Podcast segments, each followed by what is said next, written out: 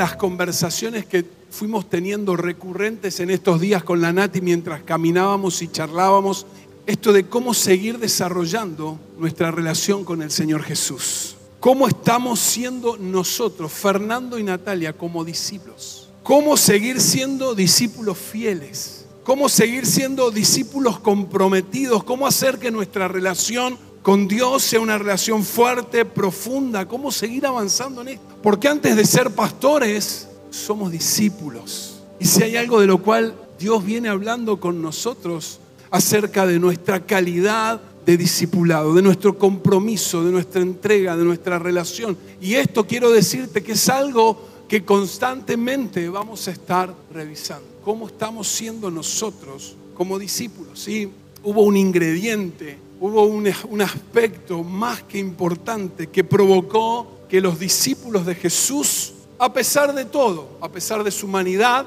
a pesar de sus problemas, a pesar de sus limitaciones, pudieran seguir adelante, pudieran desarrollar el ser discípulos de Cristo. Hubo algo en ellos que los conectó y que hizo que no quedara en solo la experiencia de haber estado tres años con Jesús, sino que también siguieran adelante cuando Él no estuvo. Y un poquito de esto quiero hablar. Te quiero que vayamos a Mateo 4, 18 al 22. Dice, cierto día mientras Jesús caminaba por la orilla del mar de Galilea, vio a dos hombres, a Simón, también llamado Pedro, y a Andrés, que echaron la red al agua porque vivían de la pesca. Jesús los llamó, vengan, síganme, y yo les enseñaré cómo pescar personas. Y enseguida dejaron las redes y lo siguieron. Un poco más adelante, por la orilla, vio a otros dos hermanos, Santiago y Juan, sentados en una barca junto a su padre Zebedeo, reparando las redes. También los llamó para que lo siguieran. Ellos, dejando atrás la barca y a su padre, lo siguieron de inmediato. No sé si te pasó, pero en alguna oportunidad a mí me, me surgió esto de decir, ¿cómo me hubiese gustado ser discípulo de Jesús? No sé si te lo preguntaste.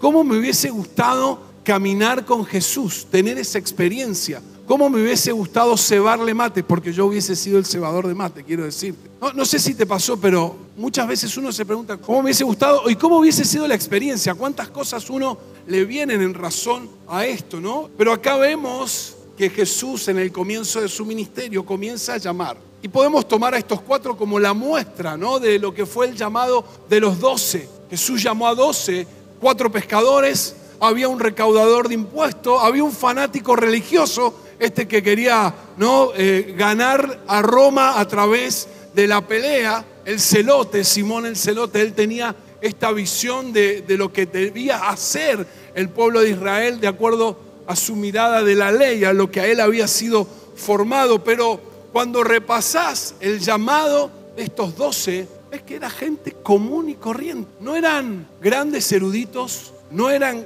personas hasta ese momento influyentes en el medio en el que estaban, en la sociedad, eran gente común y corriente, pescadores, recaudador de impuestos, gente que tenía tarea de acuerdo a cómo se movía, de acuerdo a lo que su familia también le había entregado, como era costumbre seguir la tarea, el emprendimiento familiar. Y es interesante hacer foco y, quiero a modo de introducción volver sobre sobre este llamado, porque nosotros, y te lo contaba recién, como sociedad culturalmente, estamos enfocados en los objetivos, ¿sí o no? Vamos detrás de los resultados. Y no lo voy a hablar como un aspecto negativo, sino lo estoy describiendo. Ingresamos en una facultad para alcanzar una carrera y tener un título. Nos sumamos a algún proyecto o de, algún oficio porque queremos aprender y que eso también sea nuestro modo de vida. Nos ponemos de novio para casarnos, ¿sí o no? entablamos una relación de pareja para poder, como resultado y objetivo,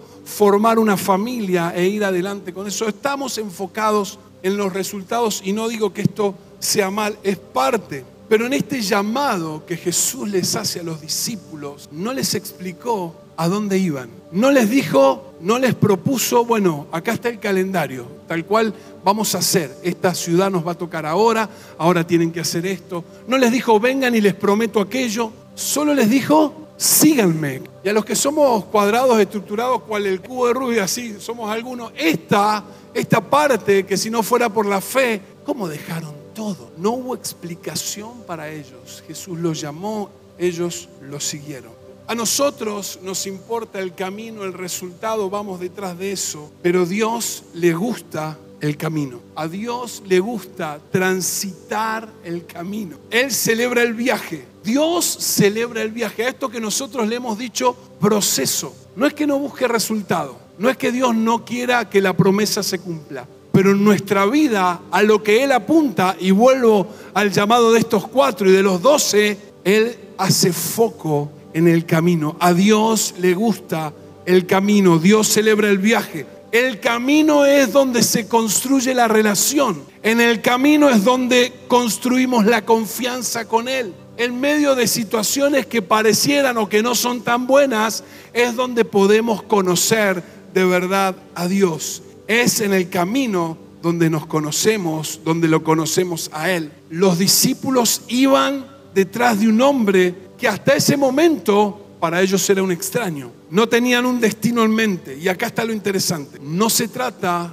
a dónde iban, sino se trata de con quién iban. No se tratan hacia dónde iban a ese momento, en ese punto de su vida, sino con quién iban a transitar ese camino. Y en los pescadores, en estos cuatro, es más significativo porque el ser pescador era parte de una empresa familiar. Lo hablábamos el jueves con los hombres. Se te enseñó el oficio, se te dio una barca, se te enseñó a pescar, había experiencia, estaban las redes, sus abuelos habían sido pescadores, su papá eran pescadores y ahora ellos desarrollaban el oficio. Por lo tanto, haber dejado todo en pos de Jesús no debe haber sido fácil. Nosotros con el diario del lunes también le echamos y le metemos romanticismo, pero debe haber creado un conflicto familiar, se cortaba una línea en ellos que venía desde sus abuelos en esto de que el padre instruía al hijo para que desarrollara. Dice esta versión que leímos,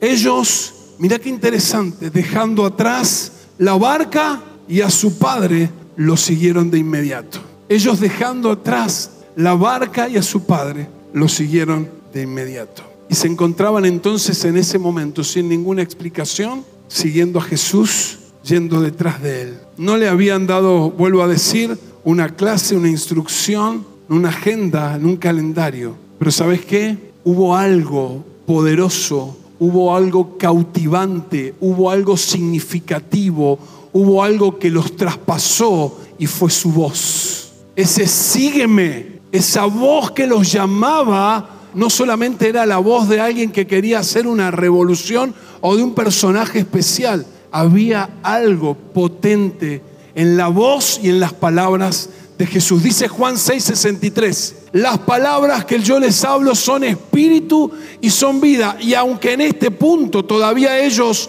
no tenían esa noción de lo que iba a significar caminar, vivir con Él, hubo algo que los atravesó en sus palabras, en el llamado. Se convencieron no solamente por la persona, porque el proyecto aparentemente no había mucho humanamente para ganar, pero hubo algo en su espíritu que se estremeció cuando Jesús le dijo, síganme. Esas palabras de Jesús, que son espíritu, que son vida, penetraron en ellos y provocaron que hubiese un cambio de dirección en su vida ahí. Esto lo vemos en unos versículos más adelante. Miles dejaron de seguir a Jesús porque estaba enseñando acerca de que tenían que comer su carne, beber su sangre. Estaba como Jesús confrontando a la gente y no dio ninguna explicación acerca de esa enseñanza. Y algunos dijeron, la verdad que esto es complicado, yo me abro, ya tengo la panza llena, comí, me sanaron, chao. Y Jesús, mirando a los doce, le dijo, muchachos, ustedes arman las valijas también, ¿qué van a hacer? Y Pedro ahí, que esta vuelta le pegó, dijo, no, ¿a dónde vamos a ir? Si lo que vos nos hablás, si lo que vos nos transmitís, si la paz que tenemos, si la presencia tuya en nosotros nos trae vida, si no hemos visto nada igual, ¿a dónde vamos a ir?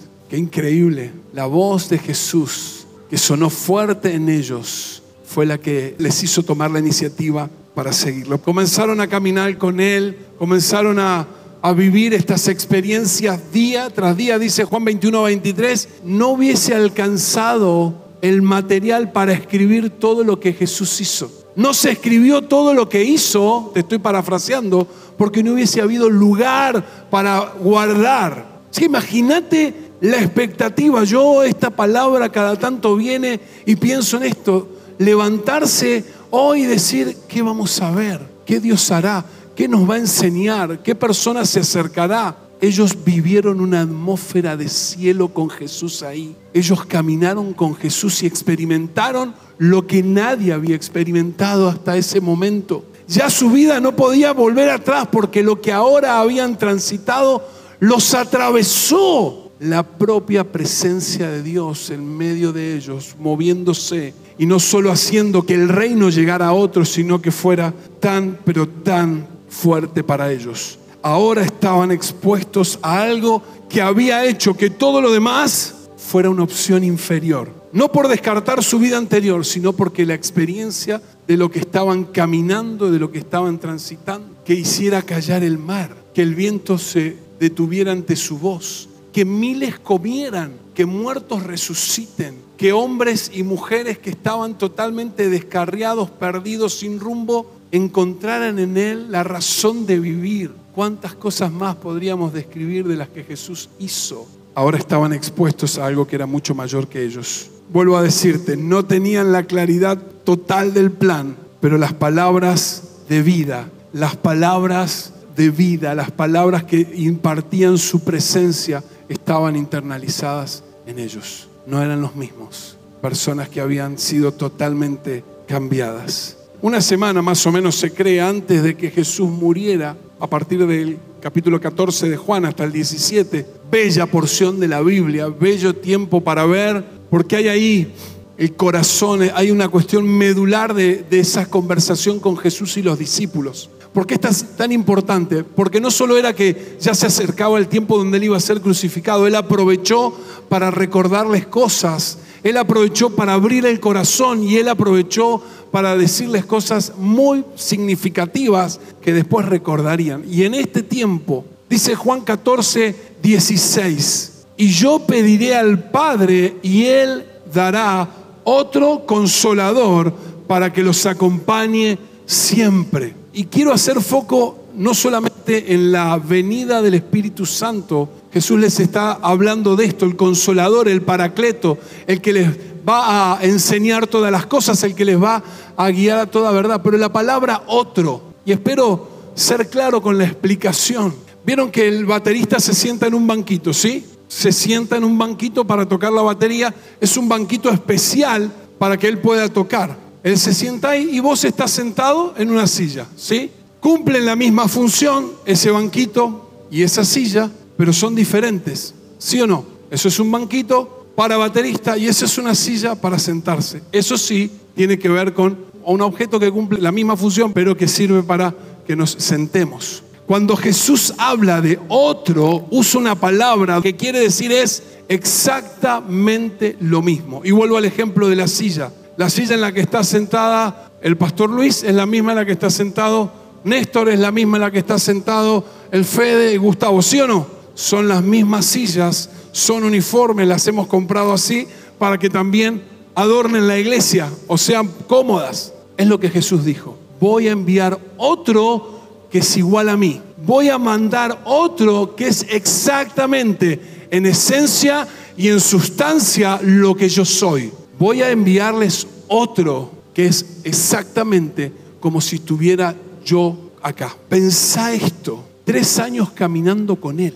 tres años donde se sentaban mesa de por medio, charlaban, donde Jesús les enseñó tantas cosas, tres años caminando, compartiendo, y ahora Jesús les dice un poco más adelante, les conviene que me vaya, porque si no lo hago, el consolador no vendrá a ustedes. En cambio, si me voy, se los enviaré. Juan 16, 7. En Génesis se nos relata que Adán caminó con Jesús. Si vos ves el primer relato antes de la caída del hombre, incluso da una pincelada ahí Moisés del momento. Dice, cuando venía la brisa de la tarde, Dios se acercaba a caminar con Adán. No hubo otra experiencia igual, no hubo otra persona, otro, otro humano que viviera eso hasta los apóstoles. Adán caminó con Dios, léelo después, está ahí en el Génesis. De la misma manera los discípulos caminaron con Jesús. Y ahora Él les estaba diciendo, les conviene que me vaya. Y ustedes conocen al Espíritu. Juan 14, 17. El Espíritu Santo que está con ustedes, ahora estará en ustedes. La presencia del Espíritu Santo que está con ustedes, Jesús, dice, ahora estará en ustedes. Por eso les conviene que yo me vaya. Jesús les estaba diciendo, los voy a mover, los voy a trasladar, voy a hacer que aún habiendo caminado conmigo la experiencia más extraordinaria que alguien pueda haber tenido, ahora lo que viene sea mejor. Porque ahora la instancia que viene, la segunda temporada, será mejor. Porque yo no voy a estar limitado a un tiempo y un espacio, que es lo que a Jesús le pasaba. Ahora voy a estar en ustedes y en todos los que crean en mí. Voy a estar en ustedes. Dice la palabra de Dios que cuando aceptamos a Cristo en el corazón, somos sellados con el Espíritu Santo. Esa es la muestra, la manifestación de que esa adopción que Dios hace sobre nosotros es legal. El Espíritu de Dios viene a vivir en nosotros. Somos llenos del Espíritu Santo. El Espíritu Santo viene a morar en nuestra vida. Esa es la manifestación propia de que nosotros podemos decir, dice Romanos, Abba Padre. Por medio del Espíritu Santo nosotros podemos sabernos hijos de Dios. Pero pensaba en este ejemplo y quiero compartírtelo acerca de lo que se nos entregó, acerca del valor de lo que tenemos, acerca de la importancia del Espíritu en nosotros. Si yo te dijera, tengo un millón de dólares en el banco, vos dirías, pastor, tenés casi la vida resuelta. ¿Sí o no? Pero si esa persona que tiene ese dinero en el banco y no tiene acceso, no tiene las herramientas necesarias para sacar, para usufructuar y para gastar ese dinero, por más que tenga ese dinero en el banco, por más que lo tenga acreditado en su cuenta, pero si no puede usarlo, con un millón de dólares puede ser la persona más pobre del mundo. Eso es hizo Dios con vos y conmigo. Nos dio un tesoro. El Espíritu Santo ha sido depositado en nuestro corazón y ese tesoro está en nosotros. Si nosotros no estamos, déjame usar esta palabra, usufructuando, no estamos aprovechando, no estamos disfrutando de esos beneficios, no es problema del que depositó el millón de dólares. No es problema del que mandó a su espíritu para estar con nosotros. Acá hay algo que tenemos que rever si tenemos todo este caudal para llevar una vida de fruto, de bendición adelante, y no lo estamos haciendo, hay algo que tenemos que revisar, hay algo que tenemos que mirar. Este es el punto.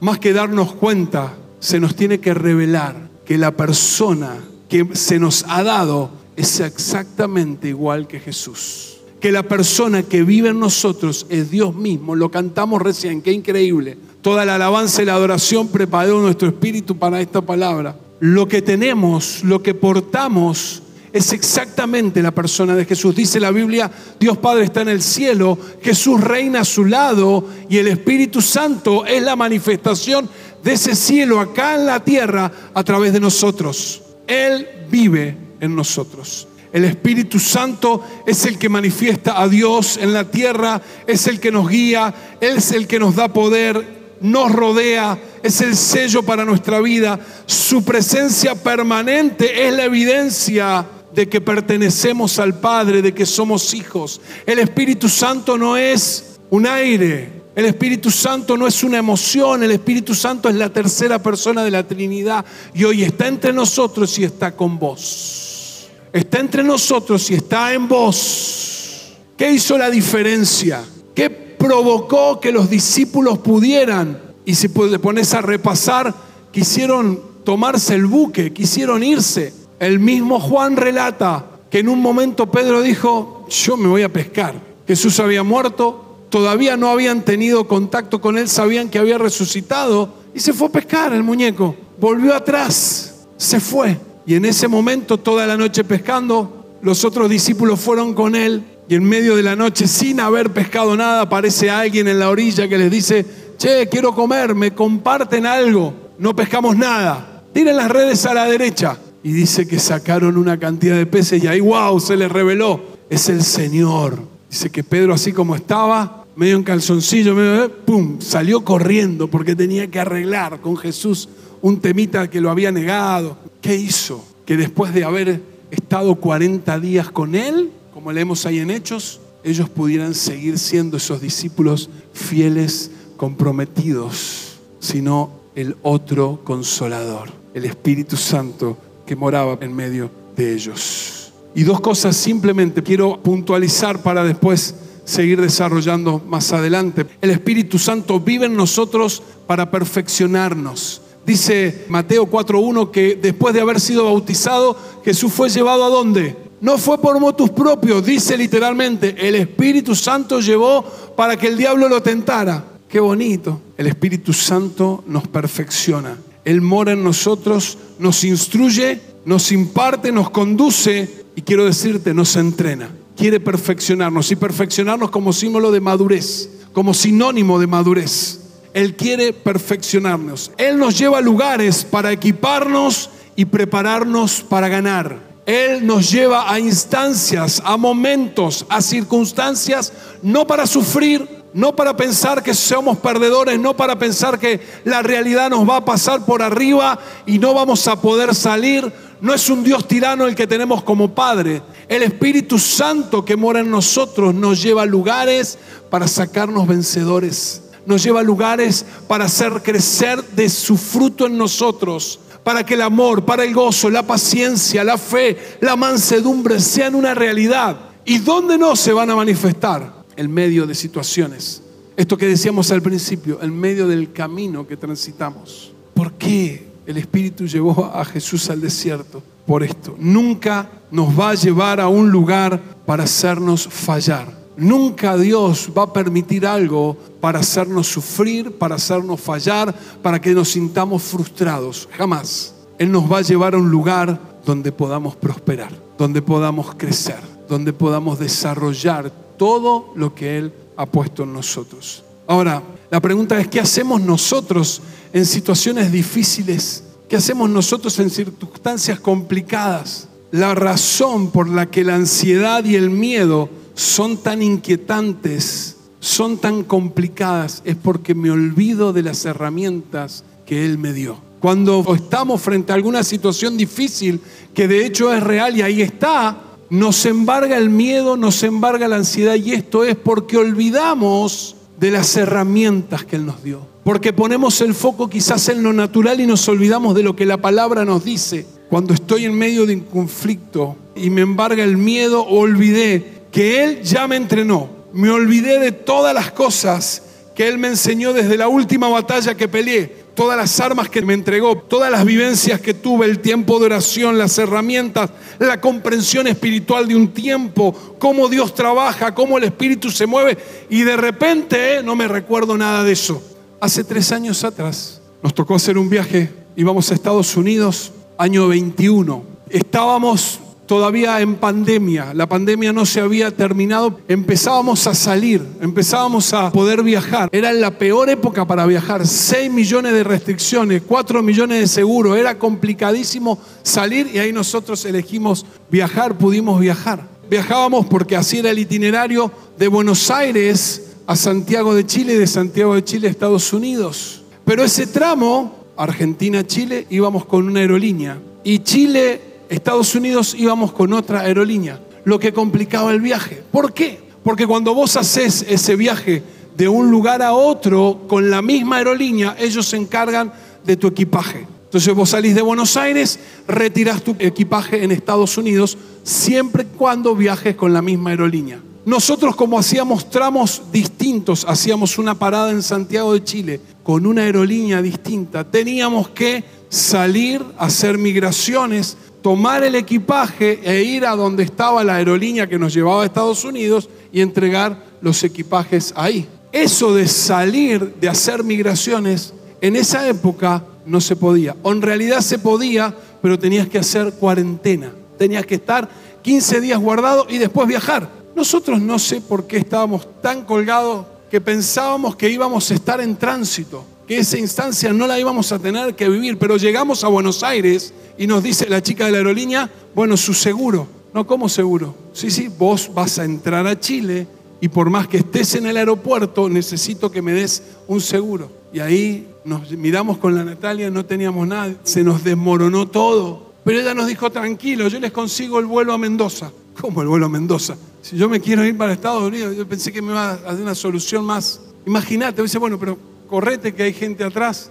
Imagínense nosotros que había sido un descuido nuestro, pero ahí estábamos. La Nati salió para un lado, yo salí para el otro, buscando, y lo primero que vi fue en ese momento una palabra de Dios que me dijo, yo abro puerta, y la puerta que yo abro nadie la cierra, y la puerta que yo cierro nadie la abre. Y vino eso, y empezamos a orar, y de repente la Nati se encuentra con una mujer de la aerolínea que nos llevaba de Santiago a Estados Unidos, quédense tranquilos, yo voy a tomar las valijas de ustedes y las voy a poner en el avión. Un milagro. Créeme que no podríamos haber viajado, no tendríamos que haber viajado. Fue un milagro, una bendición ese momento. Tres semanas atrás, mi familia se ríe. Ahora en este viaje que hicimos, también similar, fuimos de Mendoza a Buenos Aires y de Buenos Aires a, a, Brasil íbamos con otra aerolínea totalmente distinta.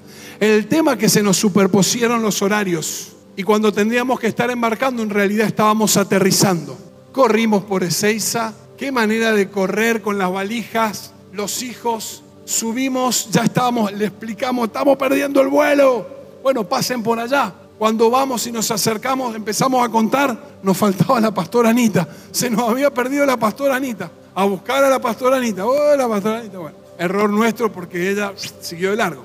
Aparece la pastora Anita, vamos al de seguridad. Bueno, acá estamos faltaban tres pasajes.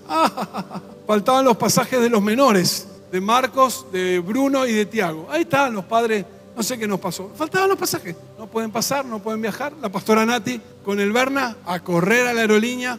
La aerolínea había cerrado. No, no, tranquilo, también lo mismo. Van a perder el vuelo, pero fíjense, no, ¿cómo perdemos el vuelo? La Nati que me escribía y me dice, oren porque parece que no vamos nada. Bueno, ¿por qué te cuento? Misma situación, pero ahí no sé qué me pasó. Me enojé, me llené de ansiedad, me llené de miedo y mi reacción fue totalmente distinta. Tuve un entredicho, unas palabritas con el, el de la seguridad. Me saqué, no fue nada, pero tuve otra reacción, tuve otra respuesta. Misma situación, distinta reacción. En vez de haber mirado y haberme acordado que en una situación aún más complicada Dios trajo respuesta, me enojé, me turbé, me llené de ansiedad me llené de miedo. Era evidente que me quería ir de vacaciones. Dios respondió, abrió la puerta, viajamos en paz. Las situaciones que Dios nos hace vivir tienen que ver con esto, con madurez y con que apliquemos esos principios espirituales en cada etapa. Dios no está probándote para ver si te pone un 10, un 7, aprobás o no. Él quiere ayudarnos a madurar. Él quiere llevarnos a que seamos personas espirituales. Él quiere llevarnos a destino. Y estas situaciones que nos van aconteciendo son parte de esa preparación. Así que contarte todo esto para decirte que tu mirada sobre lo que te toca vivir no puede ser negativa, sino que tiene que ser sabiendo que el Espíritu Santo te está preparando para que vos seas una persona perfecta una persona completa, una persona de fruto, una persona espiritual. Y mirá qué interesante saber que en medio de este tiempo que nos toca vivir van a venir situaciones que quizás de, uy, el 2001, uy, esta crisis, uy, aquello. ¿Cómo vamos a reaccionar? ¿Cuál será nuestra mirada? ¿Será el apoyarnos en la confianza en que Dios provee? ¿Será saber que Él ya estuvo proveyéndonos, sacándonos, trayendo de su mano poderosa en aquella oportunidad? lo va a hacer de vuelta. No estamos abandonados, huérfanos, permitime la expresión, guachos. No estamos tirados por ahí. El Espíritu Santo que vive en nosotros vino para perfeccionarnos. Él nos lleva a lugares donde nosotros podamos ganar. Él nos hace crecer, nos lleva a madurar, nos permite desarrollar los frutos en nuestro carácter, en nuestra vida. Y acá hay algo importante, pero Él quiere que nosotros lo hagamos en sumisión y en obediencia. Es tan distinto cuando nuestro corazón está en contacto con Él siendo humildes y obedientes. Cuando esto pasa, Dios hace así. La humildad, la obediencia, la sujeción a Él es la que nos va a permitir caminar seguros. Es la que nos va a permitir saber que Él va a responder. ¿Por qué? Porque la victoria no está en las capacidades, en la oratoria, en el manejo. Nuestra victoria está en la cruz. En una cruz vacía, obviamente, y en una tumba vacía. En la muerte y en la resurrección de Cristo está nuestra victoria. Por eso cada vez que necesitamos, vamos a la cruz y declaramos nuestra dependencia de Dios. Y declaramos la resurrección de Cristo y el Espíritu Santo hace la obra en nosotros. Una de las, de las cosas que los discípulos le pidieron a Jesús es enseñarnos a orar. Lo veían orar, lo veían comunicarse con Dios, veían que tenían una relación fluida y Él les dijo, nosotros queremos orar. Así como Juan les enseña a sus discípulos, enseñanos a orar. Y venía este pasaje de Romanos 8, 26, cuando dice, ¿cómo oraremos? ¿Cómo será que oremos? Y Pablo llega a la conclusión, no sabemos cómo pedir, no sabemos qué pedir, no sabemos cómo orar. Muchas veces nos encontramos en situaciones donde entramos al lugar que, que, es nuestro lugar de oración o nuestro lugar de intimidad y estamos ahí. ¿No te ha pasado que te sentís que no salen las palabras, que pareciera que estás como detenido? Dice Romanos 8:26 que el Espíritu Santo que está dentro de nosotros gime, hace una oración por nosotros, hace una oración y Él es el que nos enseña a orar. El Espíritu Santo está en nosotros para enseñarnos a orar, para conectarnos con Dios, para conectarnos con el propósito de Dios. Él nos mostrará de qué manera debemos orar. Padre nuestro que estás en los cielos, venga tu reino, hágase tu voluntad, que lo que pasa en el cielo sea también lo que vivamos acá en la tierra. Eso, eso tan poderoso que para nosotros a veces repetirlo es tan común, eso es tan poderoso que que hagamos que el cielo que hagamos que el reino se manifieste en mi vida, en mi casa, en mi trabajo, que el reino venga y que su presencia esté en mí, es a través de la oración, es a través de este instrumento, de esta instancia tan extraordinaria que nos regaló Dios, que es la oración. El Espíritu Santo en nosotros nos ayuda a traer el cielo a la tierra. Discípulos por su Espíritu, discípulos por medio del Espíritu Santo para que las cosas sucedan, para que las cosas sean una realidad. Dios nos dio de su espíritu y nos enseña a orar. Ese espíritu que nos enseña a orar provoca que las cosas sucedan. Dice Santiago que si nosotros nos acercamos a Él, Él se acercará a nosotros. Dice el libro de Jeremías que si lo buscamos de todo corazón, Él va a venir a nuestro encuentro. Yo voy a venir cuando ustedes me busquen y lo hagan de corazón nos acercamos a Él y Él se acerca a nosotros.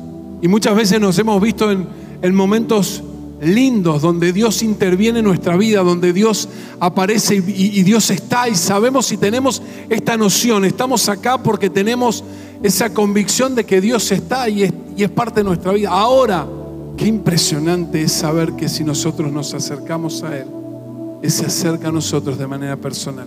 Y que lo que se da en ese momento es especial, es particular y es un privilegio. Acerquémonos a Dios y Él se acercará a nosotros. Y de esto también depende aquello que Dios nos dé. Él hace salir el sol sobre justos e injustos. Y es verdad. Ahora, hay cosas particulares, personales y específicas que Él se las va a dar a los hijos, que están preparadas para los que lo buscan a Él que están determinadas para nosotros, porque si nos acercamos, Él se va a acercar. Porque si vamos con fe, Él nos va a dar. Dice Efesios, mucho más abundantemente de lo que pedimos, pero nos toca a nosotros acercarnos. Hoy quiero dejarte esta enseñanza, esta palabra. Sé que el Espíritu la va a trabajar en la semana. Cómo seguir siendo esos discípulos fieles, comprometidos, no con la iglesia, porque eso es consecuencia de, primero con Jesús, discípulos de Él, para después sí manifestar el compromiso en todo tipo de ámbito, en tu casa, en tu trabajo, en el colegio, en la universidad. Dios a muchos nos está hablando de esto. Algunos están aferrados a las redes, otros están aferrados a la barca, otros están aferrados a cosas que vinieron de sus padres o a situaciones ganadas, muy bien ganadas. Pero hoy el Espíritu Santo dice, hay que revisar, hay que revisar.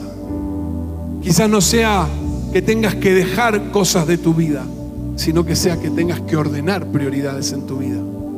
Cuando nos acercamos a Dios, Él se acerca a nosotros. Y esa instancia es una instancia extraordinaria. Su presencia todos los días. Y eso es lo que debemos redescubrir. Y esta es mi invitación a que redescubras todos los días tenerlo a Él en tu casa, en tu vida, en tu trabajo, en ese tiempo de intimidad. Redescubrir la presencia de Dios para tu vida.